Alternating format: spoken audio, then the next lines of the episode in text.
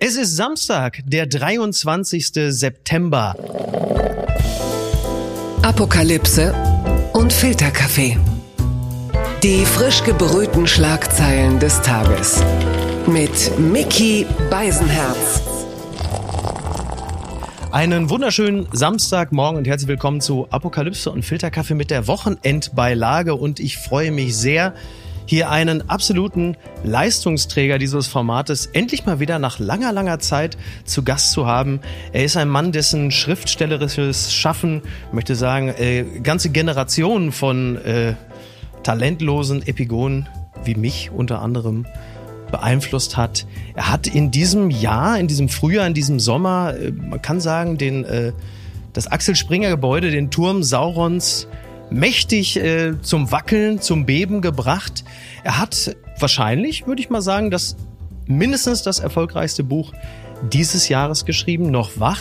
Und er hat unter anderem aufgrund dieses Buches dafür gesorgt, dass sich Eva Menasse und Juli C im literarischen Quartett über sein Werk mächtig in die Haare gekriegt haben und haben den armen Cornelius Pollmer von der Süddeutschen Zeitung zu einer Art Heiner Geister und Blauhelm gemacht. Also Sie sehen, dass sein Schaffen äh, die Menschen bewegt und unterhält und ich freue mich sehr, dass er da ist. Benjamin von Stuckrad-Barre, herzlich willkommen. Vielen Dank für die Einladung, sehr nette Einführung. Du hast gerade eben in der Elbphilharmonie gespielt. Freunde von mir waren da, waren sehr begeistert und du hast die große Ute Lemper in den kleinen Saal verwiesen. Nee. Also das, das war eher, es hat sich so ergeben, ja. es war einfach der Satz, der mir gesagt wurde von den Veranstaltern am Montag, als ich da mit Clouseau und Lotte zusammen auftrat, also äh, Lesung und äh, Musik und so interdisziplinär haben wir so ein bisschen beim anderen mitgemacht und so. Und das, das war ein sehr schöner Abend, aber kurz vorher sagte die Veranstalterin, ich muss jetzt kurz runter Ute Lemper ansagen. was heißt Wo willst du denn runter? Ute Lemper ansagen? Am Hafen oder was? Ja. Nein, nein, sie spielt auch im Gebäude, aber im kleinen Saal. Ja. Und Ute Lemper ist ja ein Weltstar. Ja. Ohne dass ich das so genau überprüfen kann. Aber das, das hieß es immer bei Willemsen Ja, früher. ja. Äh, unglaublich La Lemper, dass sie es möglich gemacht hat, weil Paris, New York. Total, ja. Und ist natürlich eine fantastische Künstlerin und normalerweise ist das ja andersrum. Deshalb ist es dann irgendwie mal, mal lustig. Und vor der Tür äh, stand der Bus von Elvis Costello und der Busfahrer hat ein Liter Heineken-Dosen getrunken. Hat mir alles sehr Fahrer. gut gefallen. Ja. Beruhigend. Irgendwie schön, ja. Und da hat Ja. er aber die Gardinen zugemacht. Ich glaube, der hatte dann Ruhezeit oder Achso, so. ja, okay. Das ist Ja. aber genau das, was man von einem Busfahrer in der Ruhezeit erwartet, dass er die Ruhezeit nutzt, um die Faxedosen. Dass er dann Bier trinkt, ja, genau. Und Auftritt erst am nächsten Tag, da konnte er dann ausschlafen. Also das war in, in Hamburg so das Harbourfront Literaturfestival. Stimmt, genau, ja, Gleichzeitig auch das Reeperbahn Festival und dadurch war Hamburg kurz mal eine Woche wirklich interessant. das passiert Hamburg relativ selten, muss man sagen. Ja. Obwohl sie auch in Hamburg, habe ich dann beobachtet, wieder so ein süßes Verständnis von Berlin haben. Ähnlich so wie die Schweiz zu Deutschland. Also eine Mischung aus Verachtung und Minderwertigkeitsgefühl. Und ich sagte so, eine Moderatorin bei einer Veranstaltung, ach schön, jetzt sind ja die ganzen coolen Leute aus Berlin in Hamburg. Und das war natürlich ein Satz mit so vielen Fehlern. Ja. Aber es waren einfach viele Musiker überall und das, das hilft ja immer. Ist aber noch nicht so eine Friedrich-Merz-artige Berlin-Verachtung, oder? nee. Ja, Friedrich Merz verachtet ja daran, ach so, so Klischees, ne? Mhm. Prenzlauer Berg, alle ja immer mit ihrem Gendern in Ne, der ist vor Hafermilch. aber jetzt auch mittlerweile ja Kreuzberg. Ne? Bei Merz ist es ja, also es so, war genau, früher, immer, das, ja, früher war es immer Prenzlberg, das war ja dann immer so diese, das waren so diese Latte Macchiato-Gags und jetzt Genau. ist mittlerweile Kreuzberg im Sinne von, also das ist, Freibadschläger. Gillermoos ist Deutschland. Genau, genau, ja. Und da wünscht man gute Besserung. Nee, nee, das in Hamburg ist eher so, ähm, es ist ja, du wohnst ja da. Es Mhm. ist ja, ähm, Es ist äh, langweilig, das stimmt schon. nein, aber es ist natürlich die schönste Stadt Ja, Deutschlands. das stimmt, das ist auch wahr. Und ich bin da immer, ich habe da selber mal gewohnt, da mochte ich es nicht so gerne, aber seit ich da weg bin, mag ich die Stadt so, so gerne. Ich komme da wahnsinnig gerne hin. Ja. Es geht mir interessanterweise mit Berlin auch so. Und mit München auch. Bei München habe ich immer Sorge, dass es mir sehr schnell zu klein würde, weil ich merke, wenn ich als Tourist oder als, als regelmäßiger Tourist dahin komme, ich bin immer in denselben Ecken. Also man Ja. läuft immer so dasselbe Karree entlang und das ist natürlich für drei Tage in Ordnung. Ich weiß nicht, ob es für Aber drei ist das bei dir in. Hamburg nicht auch so dann? Gibt es aber noch mehr Ecken, in die man noch gehen kann. Das geht, dafür ist Hamburg dann doch noch vielfältig genug. Ja, aber man hat ja in jeder Stadt sozusagen so einen, so einen kleinen Parcours eigentlich Ja, so. Ne? Das, genau, ja. äh, Es ist St. Georg bei mir in Hamburg, also wirklich von Kunsthalle, Hauptbahnhof, Hotel Atlantik. Mhm. Das liebt Niki Und übrigens. Lucella, die Ja. Eisdiele Lucella. Niki liebt St. Georg auch sehr, weil es ihr äh, in St. Georg ein bisschen, es ist angenehm schmutzig, es ist multikultureller als andere Stadtteile Hamburgs, die dann doch sehr weiß sind und es gibt da einen fantastischen persischen Supermarkt. Ja. Und es ist, was immer gut ist für einen Stadtteil, deutlich schwuler als Eimsbüttel. Das ist, ja, das, das ist Und das richtig. ist einfach immer eine gute Entscheidung. Das ist wahr. Da riecht's besser, äh, ist einfach besser. An dieser Stelle möchte ich übrigens meine äh, unsere Nachbarn äh, Rike und Jesko grüßen. Die sind nämlich gerade in Berlin für den Berlin-Marathon und es kann sein, dass sie in diesem Jahr deutlich länger brauchen, weil du musst ja jetzt über jeden zweiten Klimakleber rüberspringen. Die haben sich ja Schleichen angekündigt. die nicht neuerdings? Die Schle was Schle Ach so, das machen hab sie in London, so langsam geher. Ne? Langsam ja. gehen. Nein, das wird ja. in Berlin auch schon getestet. Ja. Und Das wäre beim Marathon aber auch fatal, ne? Oh Wenn du ja. versuchst, irgendwie an denen vorbeizukommen die sind dann in so einer Es kann aber auch Kai Reihe. Pflaume sein, denn der ist ja nur im, im, im Halbmarathon so wahnsinnig schnell. Ach, Da du meinst- ich jetzt sehr wenige Fotos gesehen, aber Ja. vielleicht schleicht er dann doch mit Jakob Schlund da. Ach so, naja, du meinst, also du, du gehst davon aus, dass sobald Kai Pflaume, sagen wir mal so 21,5 Kilometer gerannt ist, dass er ab 21,6 Kilometer einfach unfassbar langsam ist. Nein, das, nee, er ist ja der Duracell-Mensch. Schon, Ich oder? weiß immer nicht, wo, wo er hin will, aber das wäre schnell. Das, Ja. ja, und das ist jetzt tatsächlich ähm, das Thema dann wahrscheinlich am, am Sonntag, dass dann die Klimakleber jetzt dann halt, also du merkst ja wirklich, wie es gerade so kippt. Also das Brandenburger Tor, warum auch immer, so als Manifestation äh, der Wende hat offenkundig ganz viele Leute nochmal zusätzlich gegen die letzte Generation aufgebracht, die bis dato noch eine größere äh, Unterstützerbasis hatten, aber über diese, äh, wie sagt man so schön, Causa, Brandenburger Tor haben sie ganz viele verloren und jetzt ist dann halt Marathon. Ja, aber ich wundere mich auch über, über diese immer wieder naive Reaktion der Öffentlichkeit auf Protestbewegungen. Genau das ist doch das Ziel. Wenn das jeder versteht und sagt, ach, da mache ich auch mit und so weiter, dann ist das nicht schroff und dann wird es nicht gehört. Das ist genauso wie wenn Christian Lindner da ist ja auch in. Sylt, in Sylt rum oder auf Sylt. Willst du ihm jetzt vielmehr. Sylt zum Vorwurf machen? Nein, ganz andere Sachen. Es ist ja dieses innere Sylt, das er, das er in sich hat. Und dann irgendwie so, so Zeug sagt, äh, Greta Thunberg hätte das gar nicht durchgerechnet. Ja, das ist ja nicht Greta Thunbergs Aufgabe, sondern das machen halt äh, dann so Buschmanns. Ja. Äh, Aber Greta Thunberg muss ja utopistisch vorgehen. Wobei Greta Thunberg Und ja Greta jetzt Thunberg hat, wenn man es dann mal wirklich, wenn man es Ja. dann mal sich wirklich genau anguckt, ist ihre Berechnung natürlich viel präziser.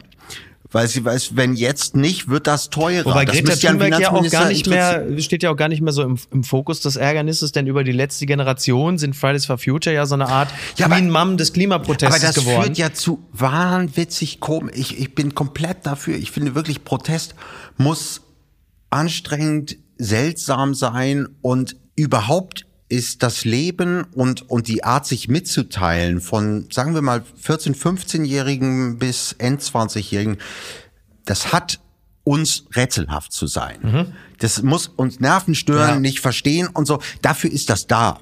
Also alles andere hält die Evolution auf. Ich finde, das muss äh, zerstören und sagen, äh, bisher ist alles falsch gelaufen, zum Glück sind wir jetzt da. Was, was ich interessant fand, ich bin jetzt gerade mal mit dem Taxi hergekommen, habe kurz mit dem Taxifahrer darüber gesprochen. Dann sagte er, äh, für mich sollen die Klimakleber alle zehn Jahre ins Gefängnis, ohne Bewährung. Das war schon mal der erste Satz. Ja. Dann hatte ich ihm davon berichtet, dass eine Frau in München gerade eben jetzt zu acht Monaten Haft verknackt wurde als Klimaklebende, weil sie vor Gericht schon sagte, also Sie wird's als- wieder tun. Sie wird's wieder tun. Hat der Richter gesagt, okay, dann ist ja keine, ist ja keine Resozialisation bis auf weiteres zu erkennen, auch nicht der Wunsch. Also acht Monate Haft ohne Bewährung. Daraufhin sagte der Taxifahrer, ja, da hätte sie besser anders gesagt vor Gericht. Ich habe einen Freund, der hat versucht, seine Frau abzustechen. Der hat der Richter auch gesagt, würden Sie es wieder machen? Hat er ja, ich weiß es nicht genau. Da habe ich ihm gesagt, Mann, wie bist du so? Also, da hat er noch mal sechs Monate, wo du sagst, okay, du hast mir gerade eben gesagt, die Klimakleber zehn Jahre in den Knast und dein, dein möglicherweise bester Freund hat gerade versucht, seine Frau zu erstechen und das Einzige, was dir einfällt, ist dem zu sagen, da hättest du dich vor Gericht aber doch auch ein bisschen schlauer verhalten können. Finde ich auch, also interessante Standards, die da so ja, gesetzt werden. eben so, wie es passt immer. Ja. Und ich mag gern diese Comedy-Effekte, dass jetzt durch die letzte Generation plötzlich diese wirklich holzdummen Kommentatoren und Hetzer so von der Bildzeitung oder so sagen, äh, damit bringen sie das eigentlich ja gute Anliegen nicht weiter. Die Mhm. Wobei sie die sind ja jetzt da, dass sie ganz plötzlich den Klimawandel anerkennen. Ja. Das Ja. merken sie aber gar nicht und den verteidigen. Ja. Äh, ja den, also dagegen vorzugehen. Ja. Aber doch nicht so. Ja, ja. wie denn dann Hauke Schmölzen oder wie, wie So, ihr wir alle entschuldigen heißt uns da. natürlich bei Hauke Schmölzen. Ja. Von der äh, Hauke Schmölzen. Nein, aber die, diese Ja. Typen, äh, das ist sehr, sehr lustig. Das kriegen sie gar nicht mit, dass das nur geht durch diese Verschiebung. Jetzt wird's ungemütlicher und das ist einfach diese Protestmaßnahmen, damit etwas passiert. Das ist eine legitime Forderung. Das hat auch das Bundesverfassungsgericht festgestellt. Ja. Und bisher war das alles immer, nee, da müssen wir noch ja Heizung und so und der kleine Mann, irgendwie sowas. Aber jetzt haben die, sind die Klimakleber da und dadurch sagen die, können wir Lu- Luisa Neubauer noch mal sehen. Und das ist ja wahnsinnig komisch. Das wäre anders nicht zu erreichen gewesen. Oh, ich dachte, du wärst längst tot.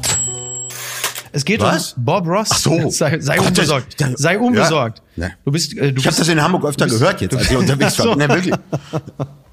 Das Redaktionsnetzwerk Deutschland überschreibt einen Text über Bob Ross. Der Künstler des Volkes. Erstes Bild von Bob Ross steht zum Verkauf. 10 Millionen Dollar soll es kosten. TV-Kunstlehrer, finde ich auch einen geilen Begriff. TV-Kunstlehrer Bob Ross posiert im Rahmen der Sendung The Joy of Painting vor einem Gemälde. In Deutschland läuft sie täglich im Digitalsender ARD Alpha. Viele Zuschauer wissen gar nicht, dass Ross bereits 1995 gestorben ist. Das ist die Bildunterschrift und dann der Text dazu. Bob Ross ist eine Kultfigur aus dem US-amerikanischen Fernsehen.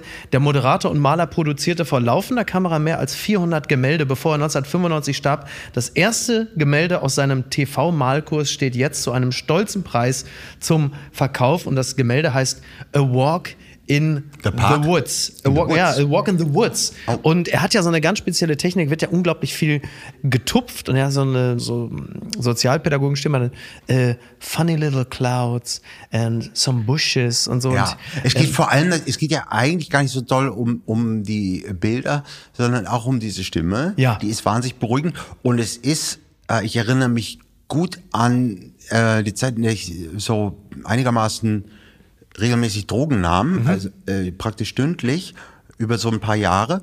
Und dann war das abends sehr wichtig. Mhm. Also wenn ich daran heute zurückdenke, das liegt jetzt schon eine Weile zurück, aber es ist verschmilzt eigentlich diese Nächte, in denen man dann so neben sich und der Welt zu Hause liegt und so bisschen in sich gekehrt ist, sagen wir mal. Ähm, das verschmilzt Bob Ross, Bernd das Brot und die schönsten Bahnstrecken Europas. das sind diese Nachtprogramme, Ja. die ja nur für Drogenabhängige gemacht werden, Ja. weil sie einen jedes auf unterschiedliche Art wahnsinnig gut runterbringen. Aber Bernd das weil Brot im hat doch Grunde, sowas ja, zutiefst- ja, ohne Ton. Ja, okay, Ohne okay, Ton. okay, okay. Äh, Bahnstrecken Europas mit Ton, weil, weil nur die Fahrgeräusche kommen. Mhm. Ja. Und du denkst eigentlich, es hört niemals auf. Also das Mhm. Bild von Bob Ross ist immer wieder neu. Es ist, handelt sich auch nur um ein Bild und es geht so ineinander über. Mit eben diesen Bahnstrecken, man denkt, oh Mensch, ob wir da um die Kurve kommen und so. Ist damit gut Ja, ausgelastet. damals sind noch Züge gefahren in Deutschland. Ja, Nichts ja. läuft mehr. So ist es ja. Aber da kommen wir gleich auch noch drauf zu sprechen. Ja? Ähm, ich glaube ja. Ich Wie- glaube ja. Hast, bist du heute gut mit der Bahn hergekommen? Ich bin heute gut mit der Bahn kein, gekommen. kein, gar kein Vorfall? Nein, heute nichts. Wo ist eigentlich der Wagenstandsanzeiger geblieben? Hm, What, Wieso, what den gibt es happened doch, to the wieso, den gibt es doch digital oben auf der Anzeige Ja. und in der App, in der Bahn-App kann man doch. Nein. Nein? Wie? Wie? Was heißt nein? Nein. Also für dich nicht. Haben sie es ausgeschaltet? Nein, also da oben steht ja dann so, zunächst mal sind ja noch drei andere Züge, die auf dem Gleis jetzt Genau. außer Plan sind. Und dann kommt irgendwann dein Zug Mhm. und dann stehen da, da so, so ganz klein, sieht man so. Das ist so eine C64-Grafik ja, oben. Ja. Und heute war es aber in Hamburg, dass das, ich hatte auch extra gefragt, wo ist denn das Mhm. und so. Und dann musste man aber ganz weit rauseilen aus, aus der Halle und Bist so. du Hauptbahnhof abgefahren? Ja, Okay. Fehler? Immer eigentlich. Dammtor? Dammtor ist immer gut. Ja, ist zu nah an der Uni. Ach, so, ach stimmt. Ich war da mal einen Tag zum Studieren. War nicht schön. Ach so, okay, wurdest da, du- wurdest du, also mit Blick vom Dammtor Bahnhof zur Uni, wirst du da retraumatisiert? Ja. Ja, das kann ich verstehen. Wobei Ja. die Uni in Hamburg ist ja schön. Ich war auf der Uni in Bochum, auf der Ruhr-Uni Bochum. Warst du da länger? Ein halbes Semester war ich da. Ja, ich war einen Tag da, Einführungswoche. Alles klar, weißt du? Ja, ähm, ja ich liebe ja, wie, wie auch du, die Bahn. Und Ja. ich hatte es heute Ich so liebe die Bahn sehr. 13 Minuten Verspätung und irgendwie das hielt ja- mal so an und es war wieder äh, so ein lustiger Grund. Aber wie könnte man denn mal, vielleicht kann, es ist ja auch eine Debattensendung, von hier gehen ja auch Signale los. Ja. Wie meinst, also es ist so ganz ernst, weil das über die Bahn Witze machen und so weiter, ist ja alles gar nicht nötig, machen sie ja auch zum größten Teil selber. Aber wie könnte man denn das verbessern? Ach du, da, da macht Weil ja immer, wenn, wenn Ja. investiert wird, heißt das ja immer erstmal, deshalb wird's die nächsten sechs Jahre noch beschissener. Mhm. Das heißt es aber auch schon lange. Und wie könnte man das denn mal organisieren? Also Pünktlichkeit schwer, Naja, also man hat ja. Ähm, aber zu, dass zumindest die Lautsprecherdurchsage zu verstehen ist. Im Bahnhof und Mhm. so. in den Zügen. Also so leicht. Da Ja. hatte ich eigentlich gedacht, dass die FDP, wo man dachte, naja, äh, vielleicht klappt das mit dem Internet. ja. Also jetzt FDP hatte ich, hatte ich so, okay, wenn es sein muss, also, aber Internet, das ist so eine überschaubare Aufgabe. Da Aber können doch das- diese, klar sich vorhin Typen, die, die früher mit so einem Koffer zur Schule Vodafone kamen. Hotspot, kann ich da nur sagen. Immer mit dem Smartphone Vodafone Hotspot. Ich habe wirklich, glaube ich, seit Jahren nicht mehr das WLAN in der Bahn. Nein, das WLAN in der Bahn, ist ja, ja, Ja. Aber, aber das sogenannte 5G ist ja nun auch Ja. öfter eh, als einem lieb sein kann im Das ist, Zug. das ist absolut, absolut zutreffend. Also wie gesagt, man nimmt die Dinge ja in die Hand und hat gesagt, also ab 2070 Ja. äh, in Deutschland. Das finde ich wirklich toll, weil das ja, also selten hat man ja so ein kapitulierendes Moment erlebt wie in dem, als sie sagten, wir nehmen das in die Hand und schon 2070 wird es besser sein. Das ist ja toll. Also normalerweise lügt man uns ja wenigstens an. So Ja. sehenden Auges sagt man, naja, ab 2035, da läuft das hier in der Hoffnung, dass bis dahin die Leute weitestgehend dement sind, dem man es versprochen hat. Aber gleich von vornherein zu sagen, 2070, wo einfach klar ist, du sagst mindestens einer Generation, Das eher wirst du nicht mehr das wirst du es nicht Ja. mehr erleben. Das finde ich einfach toll. Weil ich eigentlich dachte, dass man so von Würmeling, wir hatten mehrere Kinder, das hieß dann Würmeling, diese Mhm. Ja. Fahrermäßigung. ja. Ich glaube, weil ein Verkehrsminister mal Würmeling hieß. Das kann Kennst sehr gut du den? sein. Keiner an dich, aber im Zweifel war ja von Du der hast ja nur einen Bruder, ne? Ja. Hattet ihr keinen Würmeling? Nee. Ach, das sind dann die nächst kleineren. Man kriegt ja dafür 50 Prozent Fahrt dann, Ach, äh, wirklich? solange man Okay. äh, die Schuhe unter Ja. äh, diesen Tisch da stellt. Es ist ja dann meistens sind es ja dann auch eine CS Bahncard für äh, Genau, Asoziale. Genau. Ja. Ja. so, wo waren wir? Bei Bob Ross. Ich wollte, so. ich wollte kurz noch auf Bob Ross, was ich an dem, also ich hatte auch mal einen Moment, als ich äh, besoffen nach Hause, ich glaube ich, man kommt immer besoffen nach Hause, wenn man Bob Ross geguckt hat. Und ich erinnere mich daran, dass ich ähnlich wie der, äh, wie der Busfahrer von Elvis Costello mit einer riesigen Dose Bier da saß im Wohnzimmer und hab zum Runtergucken noch ein bisschen ferngesehen. Dann war Bob Ross und der hat ja so eine, so eine, so eine Lavalampen. Art, so, Stimme das ist auch. so die Stimme Ja. und es ist so wahnsinnig alles so weich und ne, funny little clouds and uh, some brushes. Dann hält man auch diese urban Priol-Haare aus. wenn dazu nicht. Das ist ja eher so Paul Breitner, oder? Das ist ja eher so ein bisschen, dass du, wenn Stimmt. du besoffen kommst, denkst du, ich wusste nicht, dass Paul Breitner so toll malen kann. Und dann Mimikry sitzt von du da. Paul Brandt, ja, weil auch, auch äh, da noch was ist. Urban Priol kennt ja so von hinten Das ist richtig. äh, das ganze Elend so, so ja, hoch. Ja, das als stimmt. wird das irgendwas Wobei ich die Hemden ehrlicherweise da problematischer finde als die Ja, und Frisur. auch, äh, was er sagt, ne? War vielleicht ein wirklich schlechtes Beispiel, merke ich. Ja, zugegeben. Weil, weil wirklich weniges natürlich. Ich weiß genau, ich saß dann da Aber, auch aber die Haare sind also sind friedlich. Ich war, ich war förmlich, ich war wirklich förmlich hypnotisiert. Ich merkte, wie Ja. ich dann so reingesogen wurde. Und am Anfang war es noch so eine, so eine Ruhrgebietsverachtung für Kunst, wenn wir das bei Bob Ross mal, wenn wir das mal so gelten lassen wollen. Und nach drei, vier Minuten war ich völlig fasziniert und blickte dann darauf. Ich war wirklich so, wie man auch in so eine Lavalampe hineinschaut, völlig, völlig hypnotisiert. Und weil du ja gerade von dem Zustand sprachst, in dem man mitunter ja ist, wenn man auf Drogen ist, beziehungsweise möglicherweise vielleicht auch ein bisschen wenig niedergeschlagen, muss man vorsichtig zu sagen. Die Performance von Bob Ross hat ja etwas zutiefst Hoffnungsstiftendes, ja. weil du am Anfang diese leere Leinwand siehst und du siehst ja eigentlich nur diesen tupierten Opa, wie er ein paar Mal da so mit dem Pinsel drauf tippt und sagst, das gibt nix. Man könnte es ja so als Gleichnis fürs Leben sehen, wo man sagt, was soll denn hier noch draus werden? Ja. Und je länger du drauf, plötzlich siehst du, es tut sich eine wunderschöne Landschaft auf. Und wenn wir da jetzt mal so ein bisschen Reinhold Beckmann philosophisch drauf blicken, ist das ja zutiefst hoffnungsstiftend, dass du denkst, ich habe gerade eben noch, als ich mich mit meiner Dose Faxe da reingesetzt habe, gedacht, das gibt nichts. Opa, genauso wie bei mir, das wird nichts. Und jetzt ist da eine Helmut Kohl-artige blühende Landschaft vor mir. Obwohl du dann, glaube ich, nicht breit genug warst. Na, vielleicht ist Weil ich so. mich überhaupt nicht erinnere an verschiedene ähm, Stadien dieser mhm. Bilder. Ja. Also das ist, glaube ich, wenn man wenn man so nüchtern ist, kann das schon sein, dass man das so verfolgt und sagt, mhm. oh Mensch, hätte ich nicht gedacht, ein Blumenstrauß oder so. Ja. Aber ich habe das immer eher so tatsächlich Lavalampenartig mhm. gesehen. Ah, schön, Bob Ross ist noch da, ist noch nicht alles zu spät.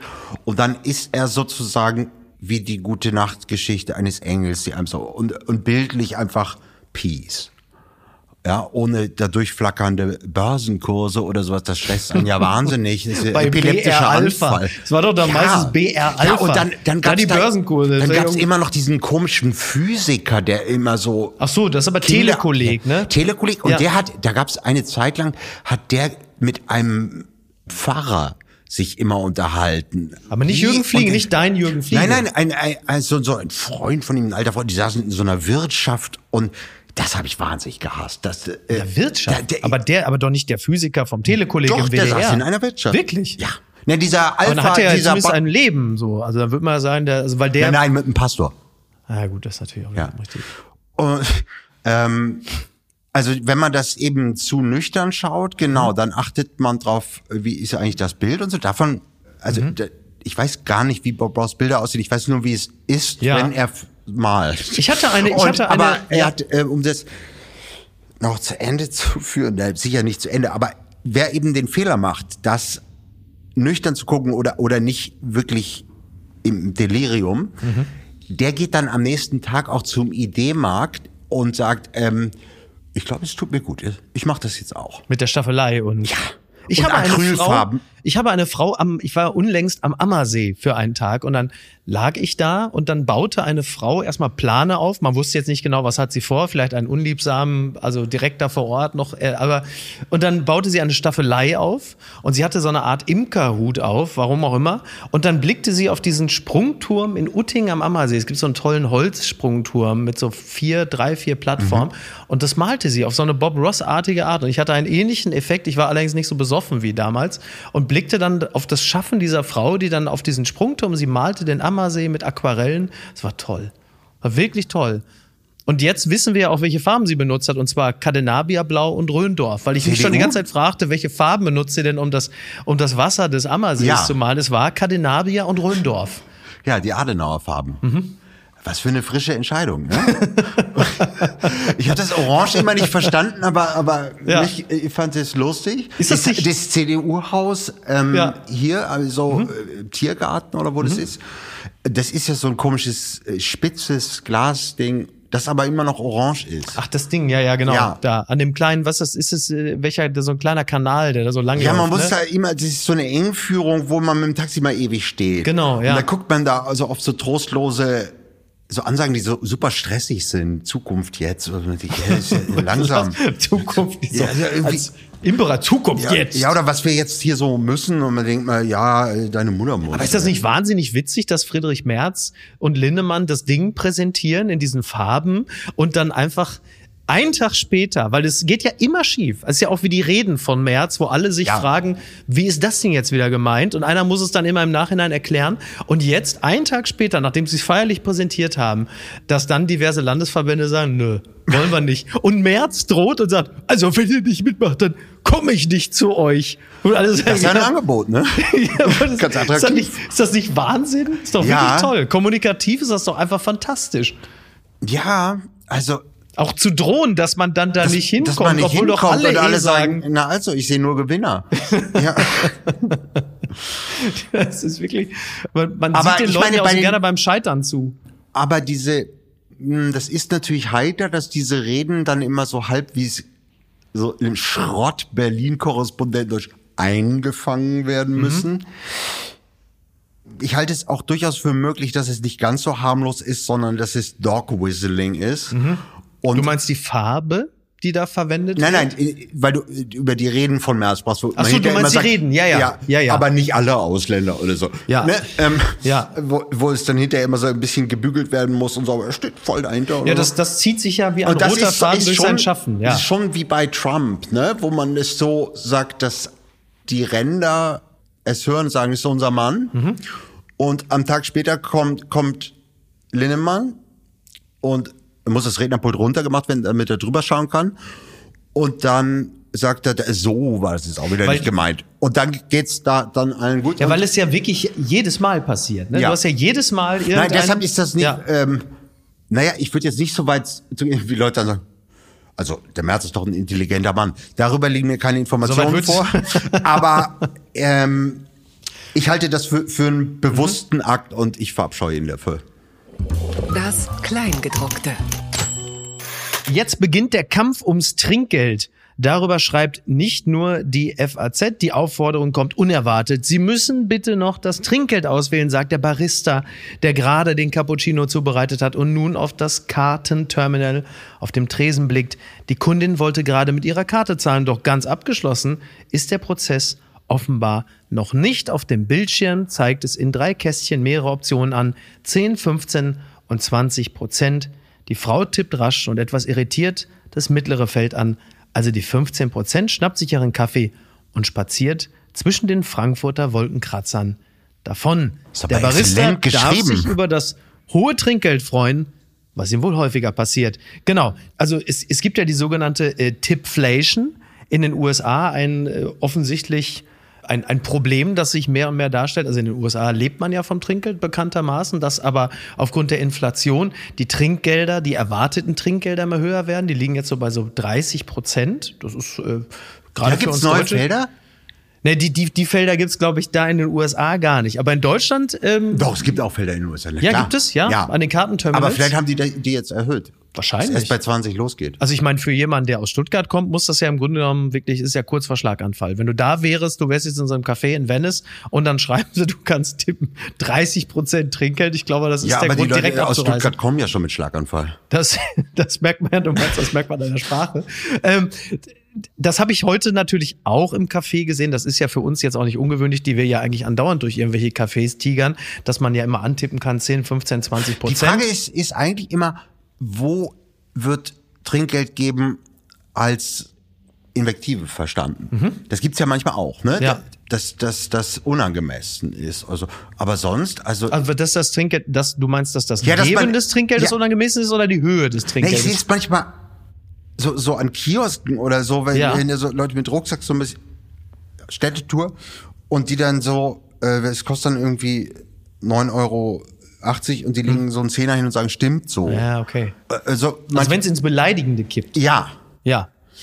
es gibt's ja hier in dieser Taxi-App, MyTaxi, da steht ja immer, wenn man Kennst du die noch, MyTaxi? Der ist, glaube ich, seit fünf Jahren Free Now. Da Ja? kannst du mal sehen, wie das Rebranding funktioniert. Da liebe Grüße auch ans Adenauer Haus. Ne? Ja. Nein, ich sag immer noch Twitter dazu. Also, wenn ich auf diese Taxi-App gehe und da muss man ja so Balken schieben zum Bezahlen und dann steht da immer das Trinkgeldding, aber auch Aufrunden für die Ukraine. steht da immer. Und dann, Und da denke ich immer, naja, wenn man das jetzt macht, ist man da nicht schon Kriegspartei?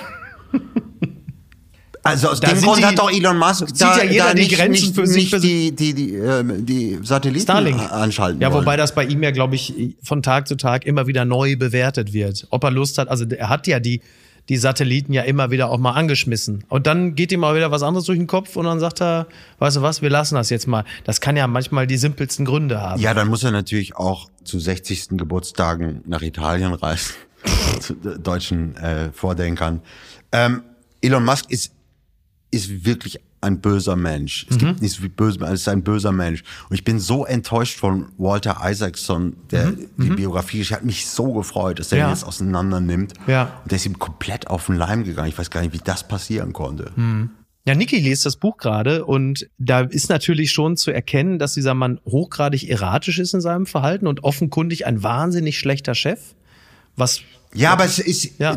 trotzdem erzählt es sozusagen immer die Heldengeschichte. so Und ein großes er ist Kind, halt ein ne? Genie ein, groß, ja, und ein so. großes Kind Und er ist einfach ein verdammtes Arschloch. Mhm. Also niemand hat mehr für Verbreitung von Antisemitismus und Homo. Weißt du, niemand hat mehr dafür getan. Niemand hat mehr dafür getan als Elon Musk. Also ich Also in den letzten Jahren, ja, die also ich bin Verbreitung. bereit zu glauben, dass er einen aktiven Teil die, geleistet die hat. niemand Verbreitung, mehr. so, naja, in, indem er, seit er Twitter übernommen hat, die, die schlimmsten Mhm. Hassleute da äh, wieder zugelassen Die sind auf hat. jeden Fall mehr geworden, ja, das und stimmt. das Team, äh, das ähm, das kontrollieren sollte und Beschwerden aufnehmen und so weiter, ist nahezu vollständig dezimiert hat Das stimmt, ja. und die Stimmung auf diesem ja sowieso unerträglichen Hausmeister-Plattform Mhm. Ja. doch noch mal deutlich äh, verekligt hat. Ne? Dem würde ich beipflichten, ja.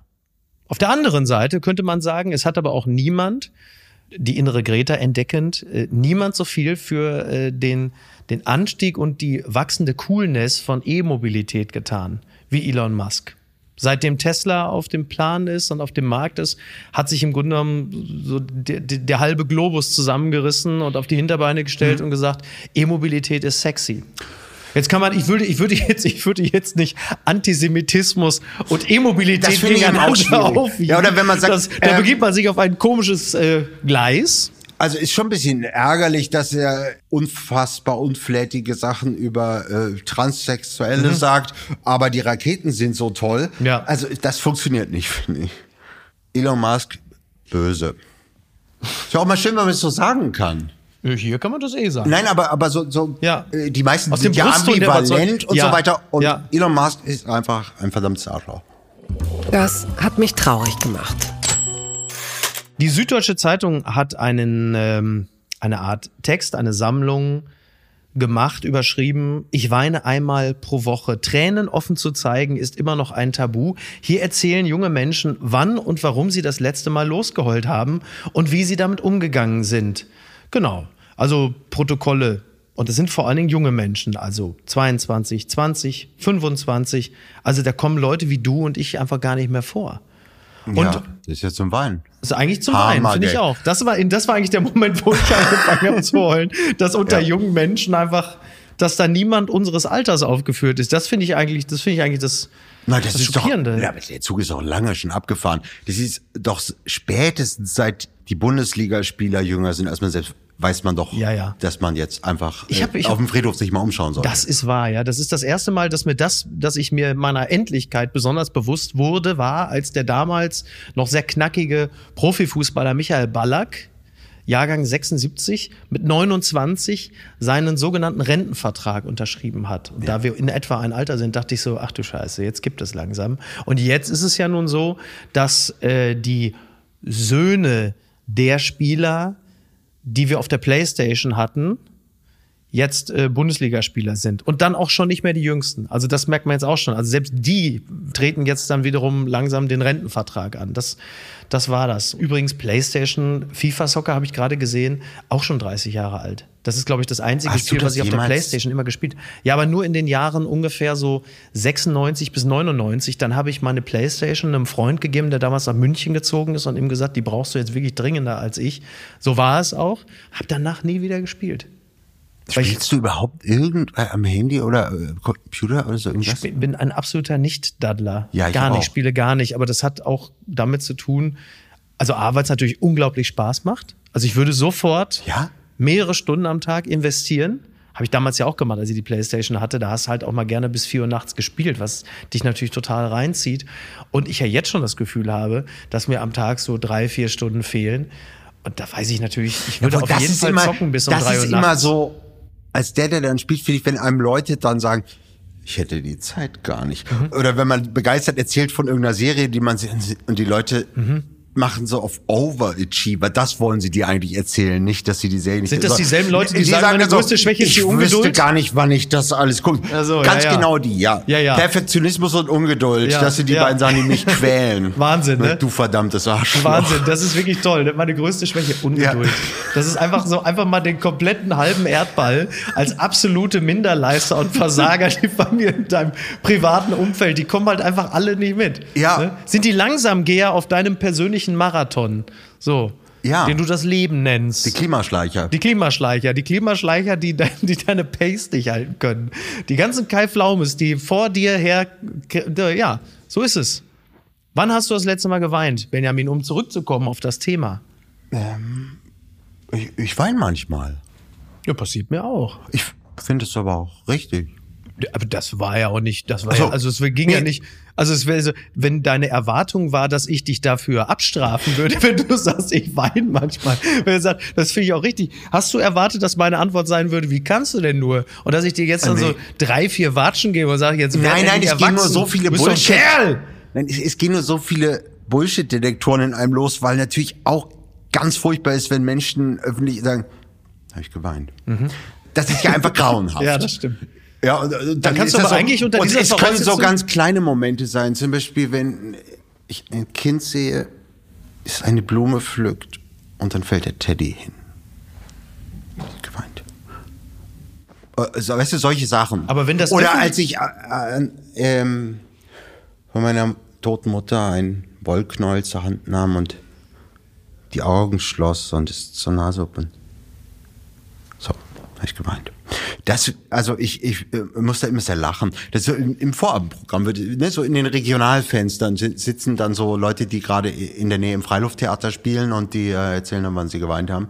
Aber hier in der Süddeutschen waren es ja jungen Du, Im Menschen. Zweifel ist es manchmal einfach auch ein ZDF-Reporter, der auf der Klimademo Ja. äh, ein kleines neunjähriges Mädchen spricht. Die sagt, ich, warum bist du denn hier? Ja, ich bin hier, weil ich äh, möchte nicht, dass dann später irgendwie alles überall heiß ist und das ist ja Müll dass der Reporter einfach anfängt zu heulen. Und das arme, traumatisierte Kind natürlich verängstigt den Vater, fragt, warum weint der Mann? Ich habe Angst. Ja, Und dass dann irgendjemand im Schneideraum sitzt und sagt, genial. Das nehmen wir rein, weil das ist sehr journalistisch.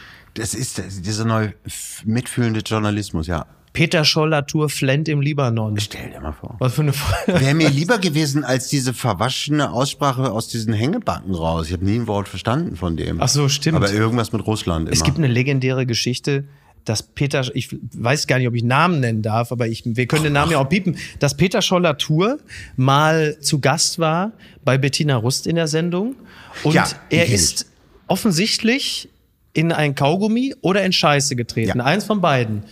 Und dann kam er in die Sendung, der große Und Peter er hat, er hat Bettina Rust, glaube ich, die Schuhe gegeben und gesagt, Ja. können Sie die mal putzen? Genau. Das war das Erste, was er gemacht hat. Also da kam eine Frau, also Ja. gleichbedeutend mit auf jeden Fall schon mal weisungsgebunden Ja. und überreichte ihr mal sein paar Schuhe, dass ihm die Schuhe sind. Ist toll, oder?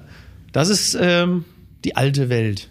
Bei dem ist auch so wie bei Bob Roth, dass man gar nicht weiß, ob der immer noch irgendwo rumwarnt im ZDF, Peter Scholler Tour oder äh, nur kurz irgendwas. Erklär. Also da wird, also bis auf weiteres nicht mehr gewarnt. Der ist, glaube ich, jetzt auch schon seit so sieben, acht Jahren verstorben. ja gut, aber Bob Roth malt ja auch noch. Ach so, du meinst, dass er irgendwo bei BR Alpha dann einfach so nachts vor sich Ja, es ist doch auch wurscht, ob wir Dumadella oder in Badalhumma. Na, absolut. Also irgendwo sind doch die Schiiten, die Sunniten und so weiter. Und da Ja. muss man sehr aufpassen. Und wir Deutschen haben aber auch Fehler gemacht.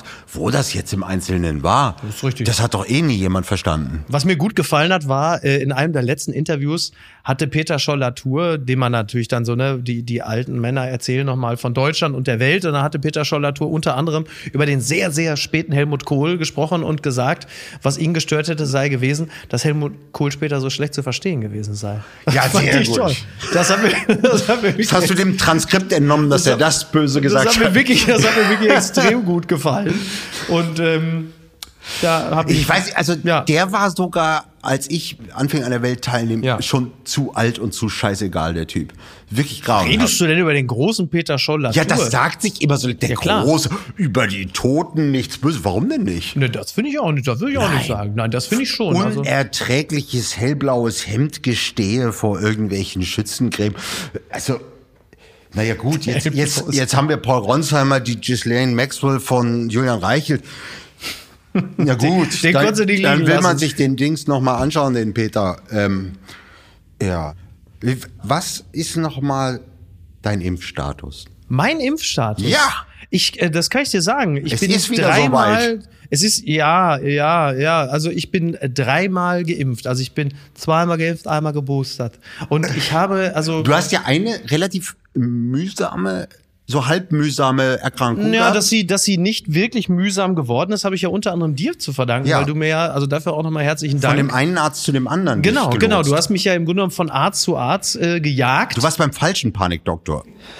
Den hat der Lanz dir empfohlen. ich, und ich war bei beiden. Ich war ja. ja, genau. Dann warst du bei meinem. Genau. Und das. Also du hast mich da ja durchgeschleust wie Totilas, dass die mich da entsprechend aufgepäppelt haben, weil meine erste Infektion, äh, die hatte ich ja noch ungeimpft, weil es damals noch nicht ging. Ich war ja noch nicht dran. Das war ja, man kann man sich ja noch dran erinnern, es gab ja eine Reihenfolge und ich war ja noch nicht die Gruppe. Hatte aber halt eben schon nicht mehr den Wildtyp, aber auch noch nicht Delta, sondern ich glaube, es war dann Gamma oder was. Das war der. Damals hatte man noch gesagt, die britische Mutante. Und das hatte ich. Und dann hatte ich irgendwann, dann aber schon dreimal geimpft, dann irgendwann mal Omikron. Und beide Male war es okay, würde ich sagen. Aber das Glück ist ja nicht jedem beschieden. und wann war deine letzte Impfung? Die letzte Impfung ist jetzt dann tatsächlich echt schon eine ganze Weile her. Die muss gewesen sein pff, anderthalb Jahre oder so. Also auch nur die drei Impfungen mit dem ursprünglichen. Ja, ich wollte mir noch eine vierte holen, die habe ich aber aus Zeitgründen nicht geschafft, weil ich dann äh, fliegen musste. Sonst also wäre, vielleicht habe ich sogar eine vierte, ich weiß es gar nicht. Kann auch sein, dass ich sogar eine vierte habe. Aber Mhm. Hab da jetzt ist aber ist schon wirklich lange her. Die hab sechste. Die sechste geholt diese Woche. Ja. Und dann hattest du auch so ein Das, also, mein Ziel ist Adidas, so immer, ein blaues Adidas-Shirt an hoch. ja, wenn ich sehe, äh, Karl Lauter, ich möchte in derselben Woche immer, das ist mein Ehrgeiz. Ähm, also egal, welch, wel- ob ich da jetzt Speedyboarding, in welcher Gruppe ich genau äh, das habt ihr da so einen, habt ihr einen Wettbewerb, einen internen am Nein, Laufen? Er geht vor. Mhm. Und die Langzeitfolgenbeobachtung breche ich nach drei Tagen ab und schlag dann auch zu. Und ähm, das, das ist mir wichtig in, in derselben, weil ich mich ja auch im, im weitesten Sinne durchaus mit guten Argumenten überall als Risikogruppe ausweisen kann. Ja. Und das habe ich deshalb jetzt in Hamburg gemacht und zwar gleich. Du hast ja im Grunde genommen sogar den kompletten Axel Springer Turm zur Risikogruppe gemacht, auf die eine oder andere Art. Äh, Die haben angefangen. ähm, aber der Wildtyp ist ja. Nein, der Bildtyp. ja. ähm, äh, naja. Wutachim, meinst du Wutachim, der jetzt. Wer Äh, ist denn Wutachim? ja, äh, Julian Reichelt, ne? Oder? Der jetzt äh, bei diesem Koblenzer Milliardär, wie, wie sagt man, untergekommen ist. Ja, ähm, Frieden stiftet. Genau, und So muss man es wohl sagen. Ja.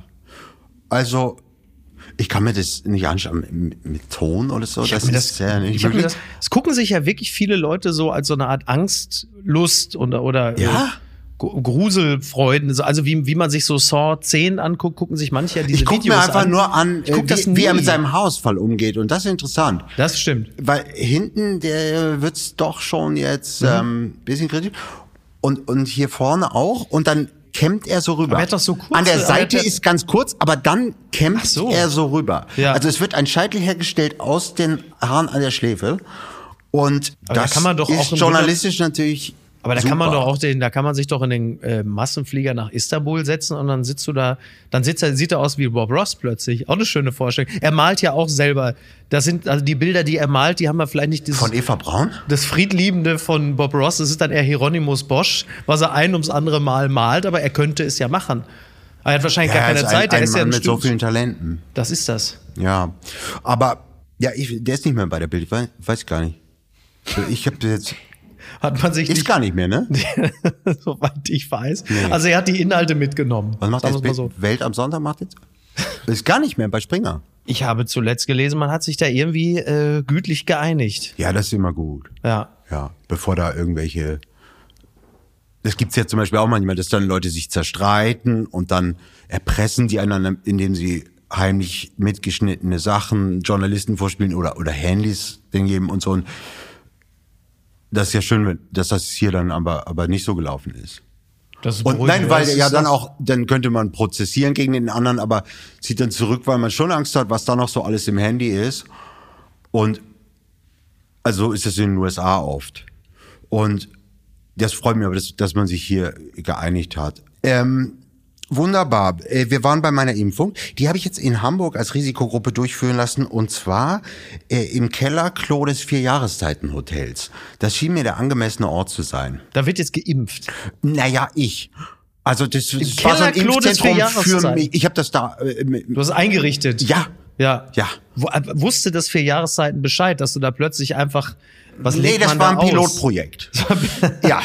Und ist gut gelaufen. Warum musste es das Kellerklo des vier Jahreszeiten Da war sein? ich halt gerade. Okay, und dann hast also also, der Arzt, den, den Ja. ich dir auch empfohlen habe in Hamburg, der ein Punkrock-Arzt. also ist. er war auch da, ja, das ist der, aber ihr habt ihr dann beim Frühstück gesessen und gesagt, weißt du was, lass Nee, impfen nee. gehen oder was Nee, ist das dann war, äh, das war doch eher nachts. Ja. Und ähm, Bist du dir sicher, dass er dir wirklich auch eine Corona-Impfung verpasst hat? Weil Nein. weiß man ja nie. So. du, nein, ich habe die, ich habe die kleinen Aufkleberchen, Mhm. die man jetzt in den Impfpass. Also ich habe äh, die Grippeimpfung, die saisonale, Ja. und die kann man gleichzeitig mit Ja. mit dem Covid-Wirkstoff. Ja. Und es war sehr komisch, weil das so eine, das ist ja so eine ein Restaurant unten im Vierjahreszeit Mhm. ne, daneben. Und da ist ja, sind ja, warst du da mal drin? Ja, ich war einmal drin und zwar mit, also ich habe unseren äh, Freund und Producer Tobi Baukage da zum Frühstück getroffen und er einen? Tisch weiter saß Quentin Tarantino. Oh. Das war, da fühlte ich mich natürlich dann gleich aufgewertet, einfach nur durch die reine Existenz äh, von Tarantino am Nebentisch. Da ich aber in Hamburg wohne, gehe ich da natürlich für gewöhnlich selten hin. Aber es ist ganz schön, finde ich. Ja, sehr schön. Es ist nur abends so, die Leute, das Publikum, also wenn ich sagen würde, Halbseiden, das wäre falsch, weil 80 Prozent Polyester und 20 Prozent Kaschmir. ähm, es ist, ähm, sagen wir mal vage, es ist ein bisschen dubios, wer sich da so aufhält. Also es ist viel in, ich habe einen tollen Satz gehört, so in leicht, äh, sagen wir mal, ähm, leicht russischem Akzent. Sagen wir, mit wem sprecht ihr in Indonesien? Und dann sagte er so und so. Und dann sagte er den schönen Satz, was soll ich über Bernd gehen, wenn ich das über ganz oben einstielen kann? Fantastisch. Das ist aber ein Satz, der hätte in, äh, noch wach, aber auch theoretisch auf der Dachterrasse auch fallen können. Du kannst den immer gebrauchen, diesen Satz. Ja. Was soll ich mit Bernd sprechen, wenn ich das über ganz oben einstellen kann? ja, das kannst du auch auf Bernd das Großartig. Brot anwenden. Ja. Das geht immer. Ja. Und ich hatte das Gefühl, da werden jetzt entweder Ölfelder in noch zu bekriegenden Gebieten Mhm. verschenkt, äh, ver, ver, sagen wir mal unter Freunden, Ja. auch, äh, gegen Bitcoin oder so. Den Vibe hatte es. Und dann rief ich eben diesen Arzt an und sagte, du musst jetzt hier hinkommen, hier ist gerade saulustig. Ja. Äh, die Leute bestellen sich auch so, so komische ähm, Tatar, das an den Tisch kam und du dachtest, da kommt gerade die ZDF-Hitparade. Es waren schwarze Steine in einer Schale, da drin war Trockeneis und es dampfte auf Sieht so Kaviar Blini mit, Ja. mit Tatar. Okay. Blinis, also ganz klar als Russe zu definieren quasi. Also Na, es kann auch einfach äh, jemand vom Goethe-Institut gewesen sein und ich habe mich mächtig vertan. Aber also es war war wunderbar und ich dachte, komm, äh, dann machen wir jetzt diese Impfung schnell, ähm, nimm Kühlpad mit und so und dann kam er und also jetzt an der Bar direkt ist vielleicht ein bisschen komisch. Dann gehen wir doch auf die Toilette und dann hat, äh, hat er mir die äh, in das, ähm, wie sagt man in den Po, Steril. in, Ach so, den in den Po, Po. Ja. verabreicht. Und da war dann relativ viel Publikumsverkehr auf der Toilette. Also Laden es kamen dauernd froh, Männer sagen, ja. rein, ähm, internationale Geschäftsmänner, Import, Ja. Export, ja. die in deren Religion ich äh, ich hatte das Gefühl, dass das ist ein bisschen ähm, für sie eine Herausforderung da. Also du hast, ihr seid nicht in Ein eine Kabine mit gegangen, sondern ihr habt das Nein. also auf, im Wasch, Na, in der. Kabine sind ja die Lichtverhältnisse ganz schlecht, Richtig. damit die Kokser äh, da Ja. nicht äh, wohnen. Ja. Und so haben wir das dort äh, gemacht und haben freundlich gegrüßt und äh, haben gedacht, äh, Mensch, die westlichen Werte, hier sind sie mal. Blattgold. Mr. Hollywood.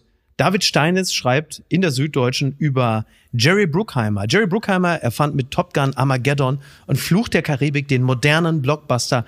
Eine Verneigung zum 80. Geburtstag des Starproduzenten. Ja, Jerry Bruckheimer, mittlerweile auch 80 Jahre alt. Wohnt David. Steinitz eigentlich in Hollywood?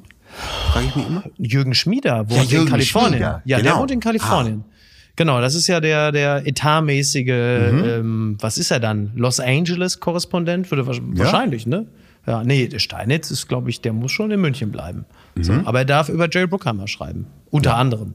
Und äh, Jerry Bruckheimer ist, glaube ich, ein Mann, der. Ich finde die Leute, die immer sagen, leider hinter der Bezahlschranke, na Ah, toll. das finde ich so Wie toll. soll das denn, wie soll es denn dann noch was werden, Journalismus? Augenroll, Pah, ohne mich. Augenroll-Emoji. Ja. So, aber, aber so dieses, dieser Hätte Vorwurf. die Titelgeschichte ja gerne gelesen, an der ihr ein halbes Jahr recherchiert habt, Leider. aber leider hinter der dann oder- oder- na toll. Oder dieser Emoji mit diesen beiden, Hände so wie. Rudi Völler nach dem, äh, nach seinem, also bevor er das erste Mal zurückgetreten ist, so mit diesen Augen, Schulterzucken, so, ja, kann man dann leider nichts machen. Ja. Hätte ich ja gern, Dankeschön. ich würde euch gerne unterstützen, einfach durch pure umsonst Grabscherei. Ja. Ja.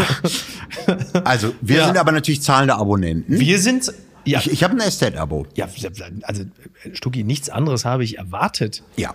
Wel- SZ welche- und Spiegel. Genau, SZ und Spiegel. Das sind die beiden Abos, die du hast? Ja. Das sind alle? Ja. Also klang wie so ein Vorwurf, ne? Also es war wirklich einfach nur eine, eine Interessensgeleite, weil ich finde, äh, das FAZ-Abo lohnt sich. Finde ich gut. Aber da muss man die FAZ lesen.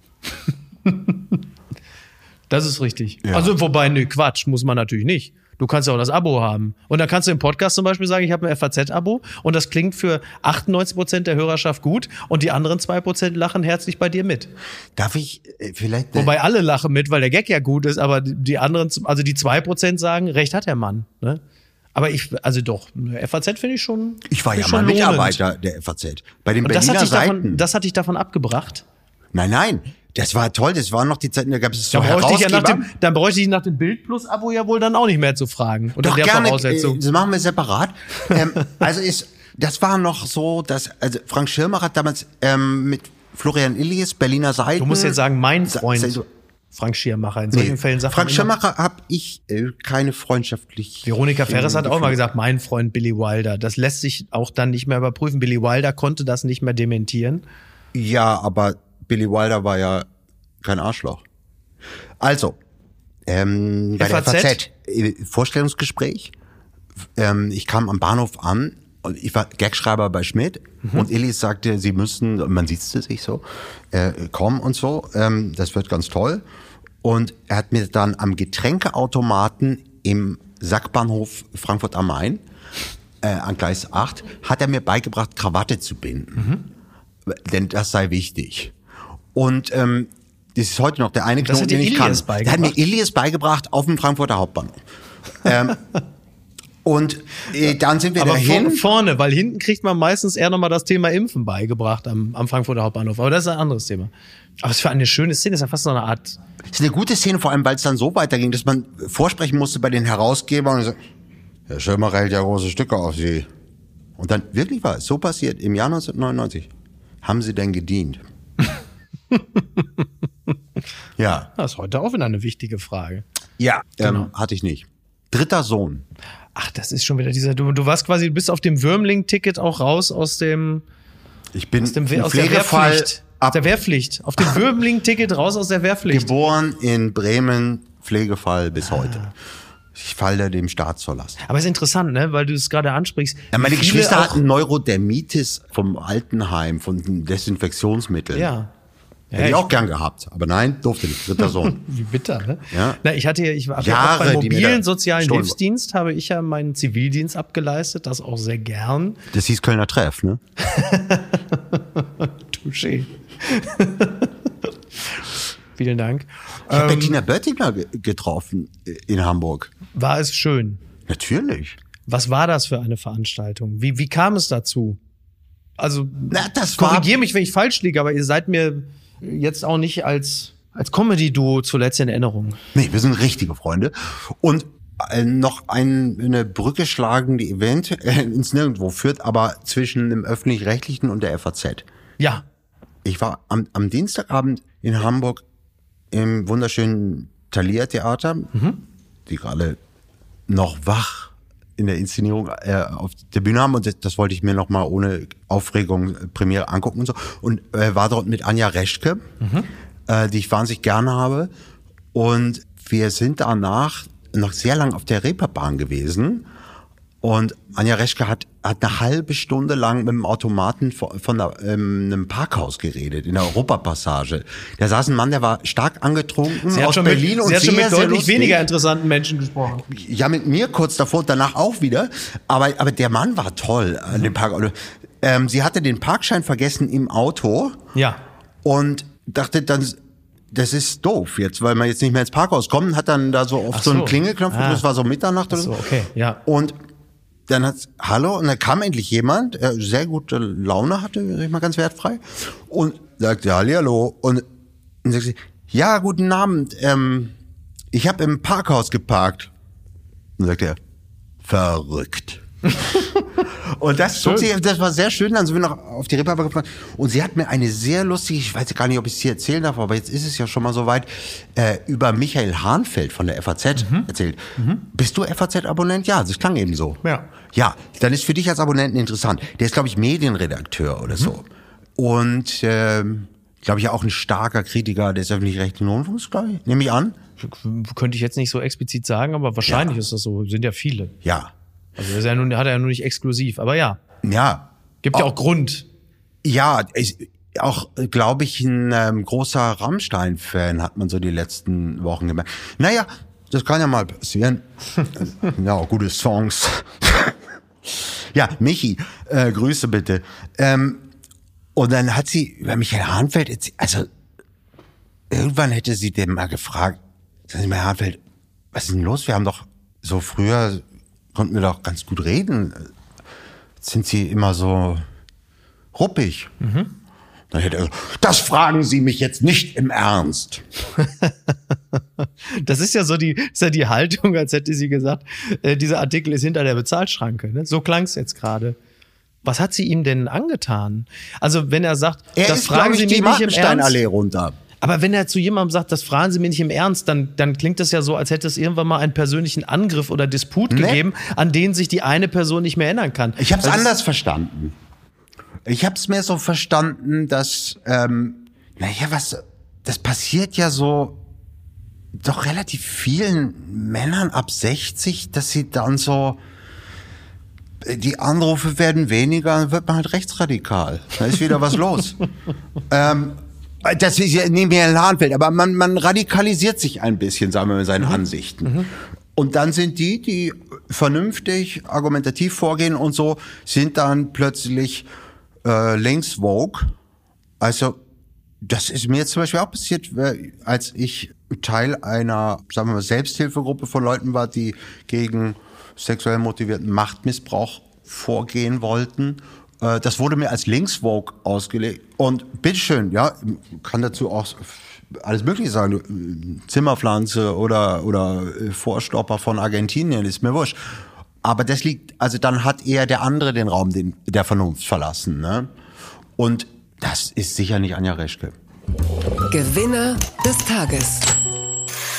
Julian Nagelsmann ist neuer Bundestrainer, feierlich verkündet worden am Freitag. Und äh, du kommst aus Bremen, der Stadt, die 2004, also vor fast 20 Jahren den Doublesieger gestellt hat, eine fußballbegeisterte Region. Der wahrscheinlich schönste Weg zum Stadion Ja. Ist in Bremen. Das weiß nicht nur Arndt Zeigler, liebe Grüße.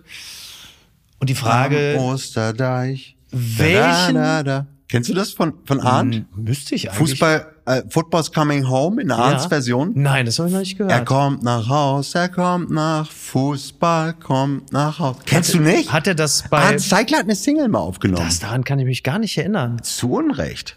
Ja. Ja. ja. Vor allen Dingen bei Arndt weiß man ja, wenn er es gemacht hat, dann ist er sich ja diverser Peinlichkeitsebenen bewusst. Also wird er es wahrscheinlich so super. aufgenommen haben, dass es wirklich unpeinlich ist. Denn Arndt Zeigler ist mir noch nie durch irgendeine Peinlichkeit aufgefallen. Muss man auch erst mal schaffen. Weil wir Das ja liegt aber auch daran, dass er stark Photoshop benutzt. Nein, Arndt ist ein totaler King und Ja, wahnsinnig super Typ. angenehmer, Ja. kluger, lustiger Typ. Ja, völlige Zustimmung. Eben für Fußball und Popmusik und steht übrigens auch zuständig. mit Mitte 50 äh, nicht im Verdacht, äh, in den nächsten fünf Jahren rechtsradikal zu werden. Niemals. Also Aber das machen wir Bremer gute Sozial, nicht. gute Sozialprognose.